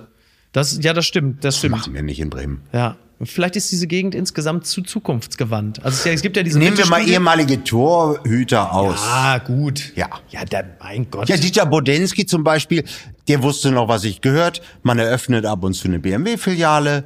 Fantastisch. Ja, d- d- genau, das ist ja eine Generation von Fußballern, da hat man, genau, entweder hat man eine kleine Zwischendurch hast du mal einen. Torwart, der hat sehr bunte Trikots, wechselt danach den Körper und die Sportart Ja. und dann wird er halt mit Michael Hahnfeld in der Innenstadt fotografiert. ja gut, das kann passieren. Ich weiß gar nicht mehr, irgendwas war da. Keine Ahnung. Gott, oh Gott, oh Gott. Naja. So, also, Ja. die Ernennung von Cool, äh, Coolian. Kuhlkamp. Coolian. Coolian. Ja. Das, kommt, das kommt dann nämlich im nächsten Jahr bei der Bild, sobald der zwei Spiele am Stück gewonnen hat. Wir sind alle Coolian. Ja, So, das ist ja völlig war klar. wie jetzt bei Gutenberg, als der Mann nannte sie die deutschen Kennedys, Kennedys. wo man sagte, nein, niemand machte das. Stimmt, niemand Ihr hat habt sie das so gedacht. gemacht. Die Deutschen. Immer also wieder schrieben sie, Tanja May und dieses ganze, wie wollte ich sagen, Ja. fantastischen Journalisten, die im Schilf vor Helene Fischers Seehaus tauchen. Ähm, na, die kann wirklich äh, gut deutschen tauchen, Gutenbergs. die Tanja. Ja, äh, man nannte sie die deutschen. Ja. Niemand hat es gemacht. Nein, wirklich, das stimmt, das- das kann ich Man- bezeugen. Niemand nannte sie die deutschen Ich hab jeden Kennedys. Deutschen Man nannte sie niemand hat- wirklich die deutschen Gutenbergs. Ja. Das nannte man sie. Aber jetzt habe ich gelesen, Ehe, äh, sie haben, haben, haben einen Ehevertrag gehabt. Die Nagelsmanns. Nein, Nein. nein, Lea Wurzberger, Ja. ehemals Bild, man kommt ja ganz durcheinander. Richtig. Nein, die Gutenbergs haben einen Ehevertrag gehabt. Ja. Gut, das passiert, also wie man so schön sagt, in den besten Familien. Na, in zu, den wessen, schlechtesten. zu wessen Ungunsten? Naja, da wurde jetzt der Unterschied Er gemacht. darf den Doktortitel behalten. Nein, ist- Stand im Ehevertrag und ähm, Ja, er, er wollte jetzt mit den doch, Händen, er er. wollte den doch jetzt machen. Hat man gar nicht ich gehört, wie das zu Ende gegangen ist. Dann kam Sebastian Kurz und hat gesagt, wollen wir nicht mit Peter Thiel zusammen echt weirdes Zeug machen, aber ohne Mehrwertsteuer? Und dann dauert's halt noch ein bisschen. ähm, da wurde jetzt in der Fachpresse der interessante Unterschied gemacht zwischen vermögend und reich. Mhm. Also die mh, Freifrau oder keine Ahnung, Ja. äh, äh, Seerose oder wie so Leute halt. Sie kam aus einer wohlhabenden Familie, Mhm. aber eher reich. aber wohlhabend ist doch so, wenn du wirklich irgendwie äh, in der Sparkassen-App so vorm Komma das noch irgendwie, also du musst da nicht scrollen und reich ist halt einfach nicht mehr zählbar, oder? Ja, Vermögend das eigentlich- und wohlhabend ist noch irgendwie das, dass man vielleicht sich sogar noch manchmal morgens existenzbedroht fühlt und reich ist einfach, dass man Das ist wie ist Uli Hoeneß Monopoly. Gehen Sie nicht über los, gehen Sie direkt zur Festgeldabteilung. Ja, die ist aber mittlerweile, glaube ich, seit Harry Kane. Na, Sie sparen ja jetzt bei Nagelsmann. Stimmt. Er verzichtet auf Witzig, ne? Wie sie beim FC Bayern wirklich mehrfach beim DFB angerufen haben, gesagt haben, das ist ein guter Mann, nehmt ihn doch, das ist ein kompetenter Trainer. Und alle sagen, ja, aber wieso habt ihr den, ach, Schnickschnack, dass sie den einfach von der Payroll kriegen. Eigentlich genial, ne? Wirklich genial. Aber ich freue mich auch auf diese Verschiebung des, äh, das sagtest du eben, dass das, äh, wie wird er genannt werden nach zwei Siegen und so, ne? Mhm. ja, cool, ja. Und mir gefiel es jetzt vor, vor ein, zwei Wochen oder als das da an Dramatik Ja. zunahm, so gut, dass sie, ihr seid nur noch peinlich. Ja, das war Sonntag. Mhm. Ja. Ihr. Ja. ja? Das große Wir, Das ist dann- Brüllorgan. Ja, ja. Da dachte ich, ah, jetzt geht's mal aufwärts. Jetzt ist endlich Schluss mit diesem ekelhaften, äh, mit dieser plural gefangenen Namen eines ganzen Landes. Wir. Ich fühle mich davon nie Das mitgemeint. war aber am Dienstag unter Rudi Völler natürlich schon Schäferhund wieder und völlig Pisse anders. und Bier. Bah! Dieses Wir Deutschland. Ja. Also, ihr seid nur noch peinlich. Ja. Und dann Dienstag äh, Deutschland im Rudi-Rausch. Also das sind loyale Fans. Da können wir als Werder Bremen-Fans wirklich, das- ihr, ihr seid keine Fans. Ihr, Ja, ihr ja. seid Fähnchen vorn am Auto. Nach dem Die Unfall. Frage, die Frage ist natürlich im nächsten Jahr, Was, äh, genau, Mit wie Julian wird man Nagelsmann? Julian Nagelsmann nennen? Tja, irgendwas mit entweder Jule, ne, oder irgendwas mit Nageln natürlich irgendwie, Ja. ist klar, ne? Da müsste er, äh, stimmt, da müsste er die Frauennationalmannschaft übernehmen, dann könnte Oder man ihn viele- Julian Reichelt nennen. In der Bildzeitung. Das ist richtig. Oder natürlich dann irgendwie, je nachdem, wenn, wenn es Tore hagelt, der Torhagelsmann, solche Sachen. Ja. Da muss man viel mitmachen, ne? Wir Ja, sind, oder auch wenn, oder wenn, dann im Halbfinale ausscheiden äh, wegen, weiß ich nicht, Osnabrück oder so. Ähm, da, dann irgendwie Tränen ähm, bei, bei Nagelsmanns Freundin. Äh, Hier weint die Nagelsfrau. Sehr gut, Das kommt. das kommt. Dann natürlich. Julian, äh, geh die, du voran. die Fans stehen alle hinter dir. Wir sind heute der zwölfte Nagelsmann. Die Fans, Ja. ne? ganz wichtig. Solche Sachen. Oder ähm, sozusagen der, der letzte Nagelsmann äh, im Sarg, ne? Sagt man nicht? Der letzte. Ja, sowas in der Art. Ja. ne? Der Bisschen Sargnagelsmann. lang, wir haben's der noch nicht ganz. aber der Ja. Sargnagelsmann, wenn es schief geht, ist natürlich auch schön. Ja. Du bist ja nun, du hast ja mit noch, noch wach in gewisser Hinsicht ja auch eine Art Dokument des Scheiterns geschrieben. Also du hast ja Leuten beim exzessiven Scheitern zugesehen und sie äh, sehr kunstfertig beschrieben. Nee, das Thema des Buches ist ja wirklich universeller Ziel eins von äh, Machtmissbrauch in größeren Organisationen und das ist tatsächlich denkbar in jeder Ja. Schraubenfabrik oder im Unternehmen. Und dann ist es eben, naja, das Scheitern gar nicht so sehr, sondern das Fortbestehen Mhm. der Macht. Das stimmt, aber es ist natürlich aber diese, diese Figuren, ja, diese, diese, Ja, aber die dann- an der eigenen Hybris scheitern. Das ist ja schon. Ja, nur deren Scheitern ist ja dann, das ist ja das, was es so, weshalb natürlich das Buch auch offen enden musste und nicht mit einem Mhm. fröhlichen Happy End. Es geht ja so weiter. Da wird mal der Geldgeber gewechselt, dann benennt man die Firma um und so. Ja. Es ist ja nicht so, dass das dann ein, ein sich reinigendes Märchen ist. Ne? Ja, also das, das Scheitern natürlich jetzt nicht im klassischen, genau, nicht im märchenhaften Sinne, auch jetzt nicht mit A, B und C-Teil, wo am Ende dann halt irgendwie Ding Dong, die Hexe ist tot, das stimmt. Aber sie scheitern natürlich vor aller Augen äh, daran, dass Ja, aber es ihre wird eher beschrieben, dass sie sich das Scheitern vor aller Augen leisten können, in dem Sinne, dass sie weitermachen dürfen und Mhm. nicht daran gehindert werden. Eigentlich geht es eher darum. Endgültig zu weit gegangen. Kunstwerk oder Diebstahl. Dänischer Künstler heimst Geldscheine ein. Nun muss er sie zurückzahlen. Das berichtet die NZZ. Was darf Kunst? Die ewige Frage hat in Dänemark eine neue Antwort erhalten. Auslöser ist der dänische Konzeptkünstler Jens Haning. Er hat dem Kunstenmuseum of Modern Art zwei gerahmte weiße Leinwände abgeliefert. Es ist seine künstlerische Interpretation eines Auftrages, der eigentlich anders lautete. Jens Haning sollte im Auftrag des Museums zwei seiner früheren Werke für eine Ausstellung nachbilden. An Average Austrian Year Income und An Average Danish Annual Income. Die Bilder zeigen Geldscheine und veranschaulichen das durchschnittliche Jahreseinkommen in Österreich und Dänemark. Für die Neuauflage zahlte das Museum ihm gemäß Direktor eine halbe Million Kronen, umgerechnet etwa 68.000 Franken. Doch Haning klebte die Noten nicht auf die Leinwand, er behielt sie für sich und lieferte dem Museum stattdessen zwei leere Leinwände. Titel des Werks Take the Money and Run. Perfektes Fantastisch. Kunstwerk. Perfektes Kunstwerk. Wirklich toll, oder? Ja. Ich bin absolut begeistert. Es gab eine gerichtliche Auseinandersetzung, an deren Ende er das die Geldscheine dem Museum wiedergeben musste. Also man, man war nicht überzeugt, aber das Museum Aber hat er diese, denn, hat er schlau reagiert und das alles auch noch dokumentiert und als Teil seines Kunstwerks, also die Spießigkeit des Museums, den komischen Kunstbegriff, wir kriegen dafür etwas, das man da hinhängen kann. Sie haben es vor allen Dingen erstmal zwei Jahre hingehängt. Also sie haben es erstmal zwei Jahre, Das haben leere die leeren Ding, ja. Leinwände. Also Take the Money and Run hing da zwei Jahre lang aus. Als im Grunde genommen so eine Anselm Kiefereske Lebendigkeit des Werkes. Ja. Um dann am Ende aber nach Das zwei Jahren Verwesen zu der sagen, deutschen Seele. Genau. Sie, sie haben es dann abgehängt und dann wollten sie, also sie, sie, man könnte ja auch sagen, sie haben dieses Spiel in gewisser Hinsicht ja sogar noch mitgespielt, als sie zwei Jahre das aufgehängt haben, aber irgendwann haben sie es dann abgenommen und wollten dann aber irgendwann auch das Geld zurück, die Give Scheine. the money back and stay. Ja. Genau. Und da hat er gesagt, Aber also, das ist ja Full Circle. Also das ist eigentlich, wenn er, wie sagst du, Performance-Künstler? Oder? ja, so, genau, ja. Da, also dann hoffe ich sehr, also so, so geht, Mhm. ging mein Kunstbegriff da, dass das alles auch noch Teil des Kunstwerks ist. Das- Äh, der Prozess, also der Prozess und alles selbst. Mögliche, ja. Ja. Und jetzt natürlich bitte nicht irgendwas zahlen, sondern äh, Sozialstunden und, und alles filmen und Mhm. Ja. das Kunstwerk, das, das sich in die Wirklichkeit äh, fortsetzt. Das Ist doch wundervoll. Das ist die beste Kunst, die es überhaupt Ja, nur gibt. Äh, finde ich auch. Wenn es im Rahmen bleibt und so weiter, ist es harmlos.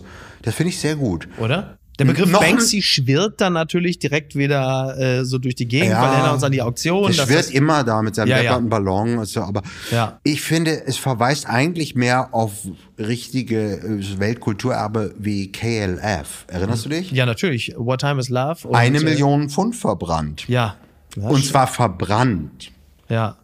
Wirklich richtig verbrannt. Richtig verbrannt. Weg. Das ist noch ein bisschen größer als ist Beim eins, FC Bayern würde man jetzt natürlich sagen, das haben wir mit Breno auch gehabt. Aber das ist vielleicht ein anderes Thema. Aber toll, ne? KLF, die haben auch dieses legendäre Buch geschrieben, wie man einen Hit produziert. Ja, Bill genau. Drummond heißt der eine deiner, ich bin. Ja. Das war ja wirklich vor rund 30 Jahren und die waren, Ja, ja, Big Rave. das war wirklich schon toll. ziemlich gut, ja. Und, und dann eine Million Pfund zu verbrennen, das ist so, das ist perfekt. Also es sind Mhm. äh, wie die erschossenen Marilyns von, von Warhol, ne? Das Ja. ist dann für immer. Gibt es noch irgendeine Form, also mal abgesehen von dieser Performance, die ich wirklich auch toll finde, weil sie in sich so unglaublich kohärent ist, das ist alles so wahnsinnig schlüssig, es passt so gut. Aber gibt es irgendeine Form von Kunst, die dich noch zu begeistern weiß? Ja. Weil sie vielleicht Pausenlos. unberechenbar ist? Gibt es irgendeinen Künstler, wo du sagst, das sehe ich mir gerne an, also ich betrachte es gerne oder die Art der Performance gefällt mir besonders gut, jetzt im Sinne der bildenden Kunst, der Installation oder des, des Mal. Leon Löwentraut nehme ich an. Ja, äh, zum Beispiel das Verkehrsministerium. Wenn man das als Kunstwerk begreift, über die Deutschlandtakt, Jahrzehnte, Deutschlandtakt als Kunst, als Installation, Das Wissingsche Installation. finde ich mit das Beste, was nicht auf der Dokumenta war, überhaupt. Ja. Also eigentlich deutscher Pavillon, da musst du nur, äh, musst du nur Wissing hinschicken. Deutscher ne? Pavian gesagt? Also ich habe mich verhört. Ähm, Pavillon. so, okay, weil ich Wissing hörte. Dachte, jetzt wird der nächste. Deutscher Pavian. Ne? Nein, Deutscher Pavillon, ja gut. Äh, Pavillon. Documenta ist natürlich Wie sagst du pa Pavillon? Pavi Nein, Pavi Pavillon. Ne? Pav ja gut, ich komme aus dem Ruhrgebiet. Pavillon. Pavillon. Pavillon, ne? Deutscher Pavillon. Pavillon Berlin. Pavillon. Ja, Pavillon. Ich weiß, als ich damals ähm, mit Ernst August das Wasser abgeschlagen habe auf der Expo, da sagten wir Am türkischen, Pavillon. am türkischen äh, Pavillon auch noch. Ne? Das kommt ja auch noch dazu. Ja, aber jetzt Dafür, da fand ich ja Erdogan eigentlich erstaunlich relaxed, so wie man ihn in den Folgejahren kennengelernt hatte. Ja. Gemessen daran war, war er damals wirklich noch relativ entspannt. Jetzt trifft er sich im Rahmen der Redefreiheit auch mit Elon Musk, weil er das neue Tesla-Werk. Und da ist dann mit der Meinungsfreiheit doch nicht so wichtig. Für Elon, da ist er flexibel. Blattgold. Deutscher Buchpreis 2023 Herkunft, Herkunft, Herkunft. So schreibt Adam Die Sobocinski CSU? Ach so, in der Zeit. ja. Es geht, ähm, wie gerade eben schon erwähnt, um den Deutschen Buchpreis 2023 und natürlich auch um die äh, Frankfurter Buchmesse. Und wenn es um den Deutschen Buchpreis geht, dann spielt Herkunft in diesem Jahr eine besondere Rolle. Denn alle Werke, egal jetzt beispielsweise von Anne Rabe oder Necati Öziri, eigentlich, Kennst du nicht alle? Wie bitte? Kennst du die alle nicht? Ich kenne sie, doch Anne Rabe kenne ich, aber die, die andere Frau, da, da muss ich, muss Ja, ich mich Anne leider Rabe. entschuldigen. Muss ich mich Wer- leider entschuldigen. Was machst du von Anne Rabe so besonders gern? Ähm, und du bist ja auch auf der Frankfurter Buchmesse, nehme ich an. Komische Antwort auf meine Frage. Ja, natürlich. Ich bin natürlich nicht auf der Frankfurter Bundesliga. Warum denn bescheuert. Ja, du wirst doch wohl mal auf die Frankfurter Buchmesse gehen können. Warum du bist denn? doch. Ja, Die kann doch zu mir kommen. achso, meinst du, ist es. Oder läuft es einfach zu gut? Ja. Ich, ich habe noch nie einen Literaturpreis gekriegt, was in Deutschland echt schwer ist. Ich äh, bin lieber mit so Musikern und Mhm. so bildenden Künstlern, so habe ich mehr zu tun. Ich, ähm, das ist mir zu langweilig. Und also es gibt, gibt dann Mhm. Wobei äh, es auch so Ausnahmen, aber diese ganzen, ne, diese Schaftelhuber, die dann immer auf so Podien sitzen und dann, sag mal, jetzt lass uns doch noch schnell einen offenen Brief schreiben, dann lass uns warten, dann schreiben die anderen zuerst ein, dann können wir auf diesen hier reagieren. Man sagt, hört ihr euch eigentlich mal zu? Worum geht's denn? Ja, wir können jetzt, wir können jetzt in dieser Frage nicht neutral sein. Check mal. Irgendwie ganz kurz, worum geht's gerade? Warum nochmal kennst du dich da aus? Glaubst du jetzt wirklich, dass es wichtig ist, dass du an den chinesischen Staatspräsidenten schreibst? Also können wir nicht erst Mittagessen gehen? Also diese Chuzpe, diese Podiumsidiotie, sich einmischen, schreib doch ein gutes Buch. Hau das doch alles ins Buch rein, was du so denkst und meinst und so. Aber belästige uns doch bitte nicht mit deinem Unsinn da. Also da, da ist mir wirklich lieber auf dem Reeperbahn-Festival mit so, so Leuten, die so, so Schildchen umhängen haben und sagen, ich, ich, weiß, ich bin Lichttechniker bei Andrea Berg und äh, komm doch mit uns Mittagessen. Das ist die bessere Party. Was ist denn da schiefgelaufen? Du hast über Musik gesprochen. Musikalisch wollen wir auch enden. Bahn bezichtigt Harfe des Schwarzfahrens. ruft Bundespolizei dazu. So überschreibt es der Fokus auf einer ICE-Fahrt von Hamburg nach Berlin. Du kennst es, ich kenne es. Ist es zu einem absurden Zwischenfall gekommen. Bahn- und Polizeibeamte forderten die Harfe eines Theaterstars dazu auf, den Platz zu räumen. Es ereignete sich auf einer Schnellzugfahrt. Das allein ist natürlich Die schon Harfe eines Theaterstars. aber als Schnellzugfahrt aber wer, wer ja soll auch denn der Theaterstar mit Harfe sein? Naja, ähm, Nee, nee, aber das ist ja sehr ungenau. ja, das wirst du jetzt erfahren. Also die Schnellzugfahrt, das allein ist natürlich schon mal Schnellzug? Ja, ist natürlich Spielt schon mal die eine- Geschichte in den 40ern? Oder? Harfe? von In Hamburg, Schwarz-Weiß standen sie in Ludwigslust. von Hamburg nach Berlin Da berichtet der kamen die Standard. Bomber aus Russland. Österreichs heiß gehandelter Ach so, Österreich. Theaterstar Florentina Holzinger, so heißen sie, glaube ich, wirklich alle in Österreich, hatte es sich gerade neben ihrer elektrischen Harfe bequem gemacht, als ein Schaffner Harfe. des Weges kam. Dalli! Soll der Schaffner gesagt haben. Die Harfe müsse sofort den Sitz räumen, damit Bahngäste ohne Sitzplatzreservierung sich setzen könnten.